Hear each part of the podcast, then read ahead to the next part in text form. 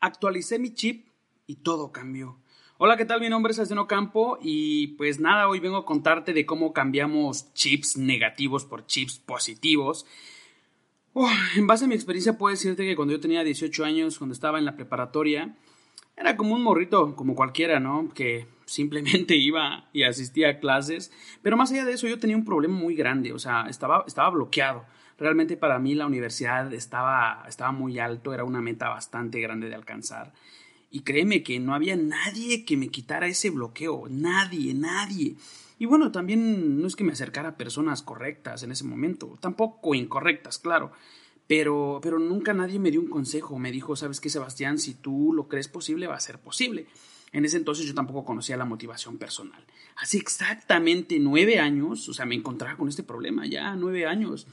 Y sí, lo veía imposible la universidad, como digo, pero, pero afortunadamente cambié mi chip, cambié mi chip y no, y no solo, también me ayudaron, bueno, me ayudó una persona que al ratito lo voy a comentar. Te puedo decir que, que en base a mi experiencia, cómo podemos cambiar eso, tenemos que ir abriendo nuestra mente. O sea, primero tenemos que abrir nuestra mente, tenemos que irnos quitando de prejuicios, tenemos que eliminar eh, pensamientos que, que, que creamos pero pensamientos negativos que creamos y que eso genera de una u otra forma ese, ese bloqueo que está ahí. Bueno, al final de cuentas yo cuando estaba en Playa del Carmen, porque me fui de Comitán, eh, una persona se me acercó un día, de hecho era un jefe y me dijo, sabes qué Sebastián, es que yo creo que tú puedes hacer cosas grandes, o sea, tú puedes hacer todo lo que te propongas. La verdad, la verdad no me cayó el 20 en ese momento, yo estaba pues igual, te digo, bloqueado, pero poco a poco como que, como que se me fueron cayendo esas bardas mentales. O sea, poco a poco me fui dando cuenta y dije, oye, la verdad tiene razón. O sea, si él cree que yo puedo, ¿por qué yo no voy a creer eso?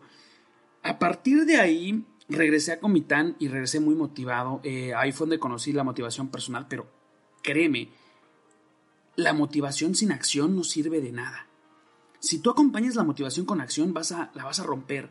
O sea, vas a ver cosas increíbles, cosas grandes. Pero si solo te motivas y no actúas, nada va a suceder. Cuando yo estaba en la universidad, me fui a, la, me fui a Colombia de intercambio y, las personas no creían que lo iba a hacer. Porque no soy el tipo de personas que lleve 10 de promedio. O sea, mi promedio no llegaba ni a 9.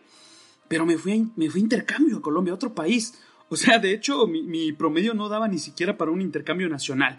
Pero bueno, yo la verdad trabajé mucho para que eso pasara. Trabajé en mi motivación, trabajé en mi, creí lo suficiente y, sucedió. Te voy a decir algo, las creencias, de las creencias de las demás personas no tienen que definir tu camino, tus creencias sí. Acepta creencias positivas, o sea, personas que, que te quieran ver triunfar. Una frase de Mark Twain dice que si te juntas con personas grandes, esas personas te harán sentir grande también. Entonces, tenemos que juntarnos con personas grandes tenemos que también creer en cosas agradables y sobre todo positivas. O sea, no digo que estemos positivos todo el tiempo, pero, pero hay que crear y generar esos pensamientos. Si piensas que las personas que te rodean, en lugar de, de sumar, van a restar, entonces aplica una frase de Gary Vee que dice, si quieres cambiar tu vida, cambia tu entorno. Libérate, por favor, si tienes bloqueos mentales, porque no te van a ayudar, no te van a dejar, no te van a dejar ser libres. Entonces, Haz que tu vida sea plena y duradera, pero sobre todo, quítate esos bloqueos. Si tú consideras que yo puedo ayudarte, mándame un mensajito y vamos a, vamos a platicar, vamos a ver qué vamos a hacer, porque si yo pude, todos podemos. Este fue mi pequeño podcast del día de hoy, espero te haya gustado. Te recuerdo que el segundo podcast, bueno, no te recuerdo, te, quiero decir que el segundo podcast fue muy bueno, le gustó mucho a las personas y, y muchas gracias. Si llegaste ahorita a este punto, gracias.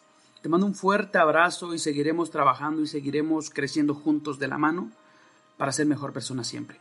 Cuídate mucho, te mando un abrazo.